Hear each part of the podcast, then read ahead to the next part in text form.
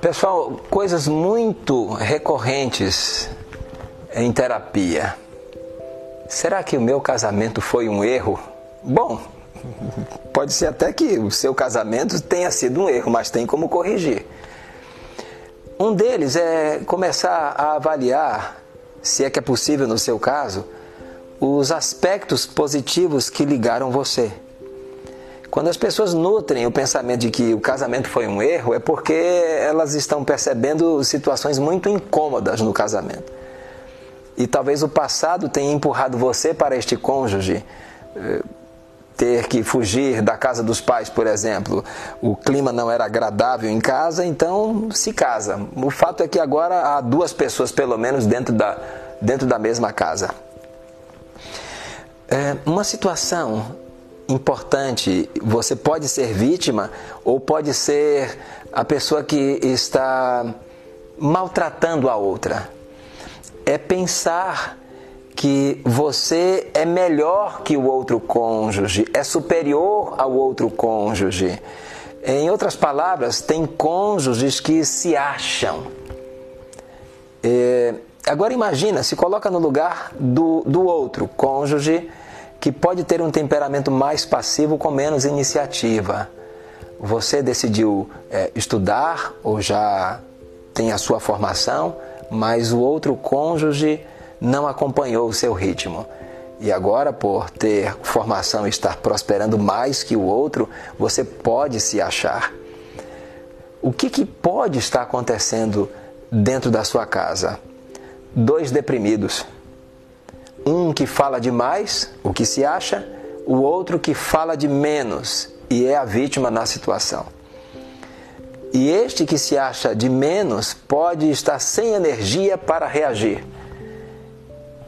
O que poderia se dizer a um casal nesta situação? Aquele que fala demais deveria cuidar melhor com as palavras. Se você tem condição de falar palavras duras e negativas, a mesma energia pode ser usada para falar palavras brandas e positivas. Aquele outro que tem dificuldade em acelerar o processo e tomar iniciativa pode ser estimulado. E faço esse estímulo para você. Gente, levanta, vamos agir. Se há pernas e braços, se há olhos, se há ouvidos, se há boca, se há cérebro, um cérebro pensante, é possível reagir. Então, um casal onde tem um cônjuge que se acha e desfaz do outro, arrisco a dizer que os dois estão curtindo uma depressão. É pura tristeza dentro dessa casa. Dá para melhorar? Evidentemente que dá para melhorar.